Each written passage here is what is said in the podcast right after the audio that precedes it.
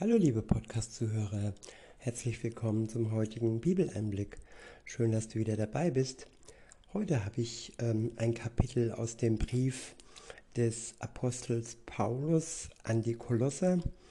Ich lese euch das Kapitel 4 vor und verwende die Übersetzung Schlachter 2000. Ab Vers 1 heißt es, ihr Herren, und man könnte auch sagen, ihr Chefs, gewährt euren Knechten das, was recht und billig ist, da ihr wisst, dass auch ihr einen Herrn im Himmel habt. Ja, es geht hier um die, die Macht haben. Macht, ja, als Chef, aber auch um die Politiker, die Macht haben und äh, sogenannte Untergebene haben.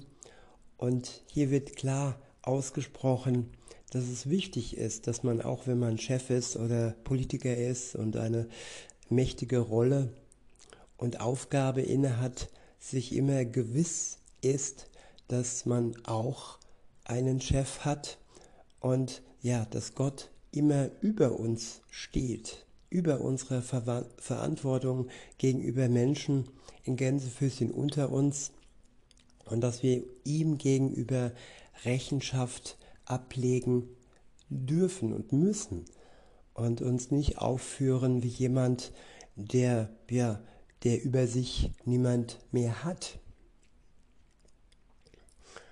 Weiter heißt es, der nächste Abschnitt ist überschrieben mit Ermahnung zum Gebet und zum weisen Verhalten. Ab Vers 2 heißt es, seid ausdauernd im Gebet und wacht darin mit Danksagungen.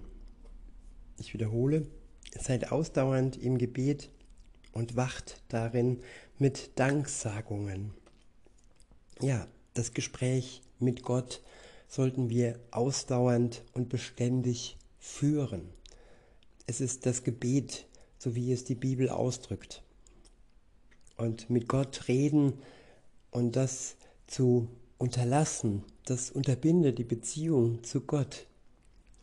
Und ja, nicht nur jammern und nicht nur erwarten, sondern auch Danksagung sollten wir mit einbringen ins Gebet.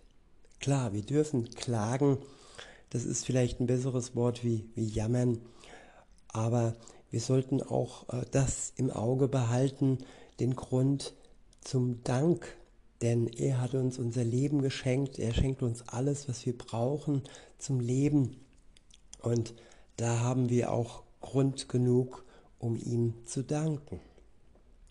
In Vers 3 heißt es, betet zugleich auch für uns, damit Gott uns eine Tür öffnet für das Wort und das Geheimnis des Christus auszusprechen, um dessen Willen ich auch gefesselt bin, damit ich es so offenbar mache, wie ich reden soll.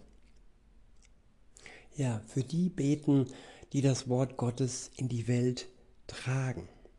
Auch für die, die gefesselt sind, die in, im Gefängnis sind aufgrund ihres Glaubens. Davon gibt es auch heute ausreichend und nicht wenig.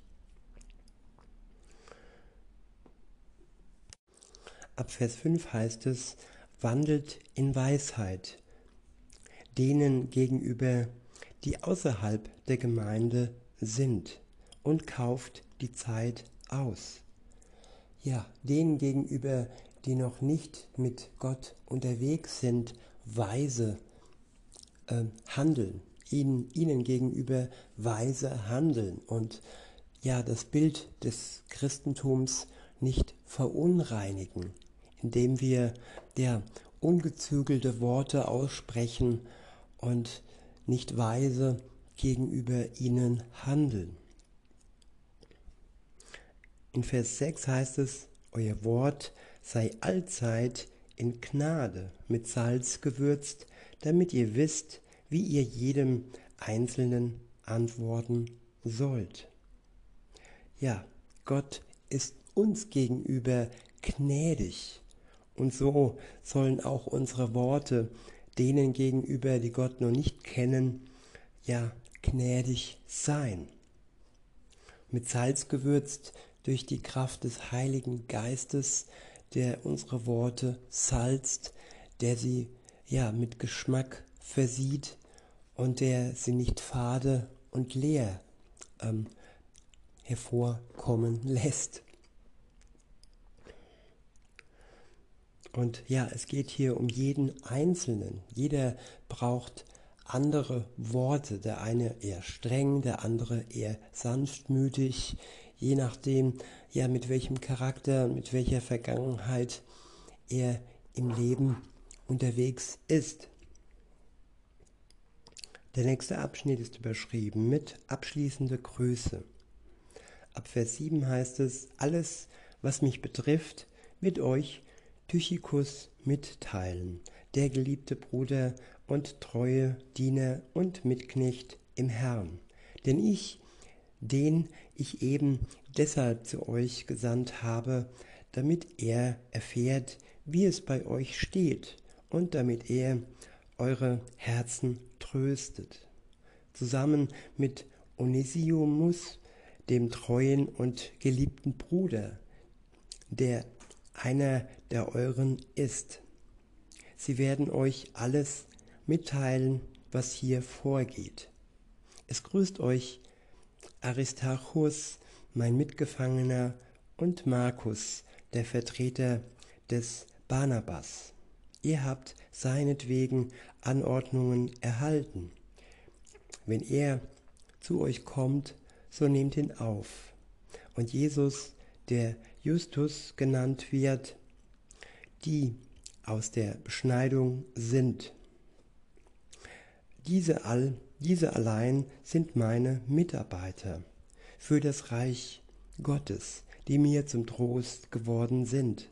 Es grüßt euch Ephapras, der einer der euren ist, ein Knecht des Christus, der alle Zeit in den Gebeten für euch kämpft, damit ihr fest steht, vollkommen und zur Fülle gebracht in allem, was der Wille Gottes ist. Denn ich gebe ihm das Zeugnis, dass er großen Eifer hat um euch und um die und die in Laodicea und in Hierapolis. Es grüßt euch Lukas, der geliebte Arzt, und Demas.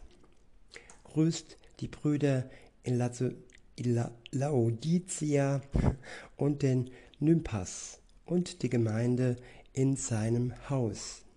Und wenn der Brief bei euch gelesen ist, so sorgt dafür, dass er auch in der Gemeinde der Laodicer gelesen wird und dass sie auch den aus Laodicea lest. Und sagt dem Archippus, habe Acht auf den Dienst, den du im Herrn empfangen hast, damit du ihn erfüllst.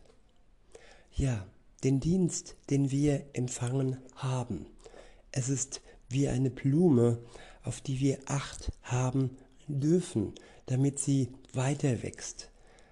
Auch ich hatte eine Zeit, wo ich ja meinen Podcast äh, habe schleifen lassen und insofern ist das Achten auf das, was uns Gott beauftragt, wozu uns Gott beauftragt hat, wichtig.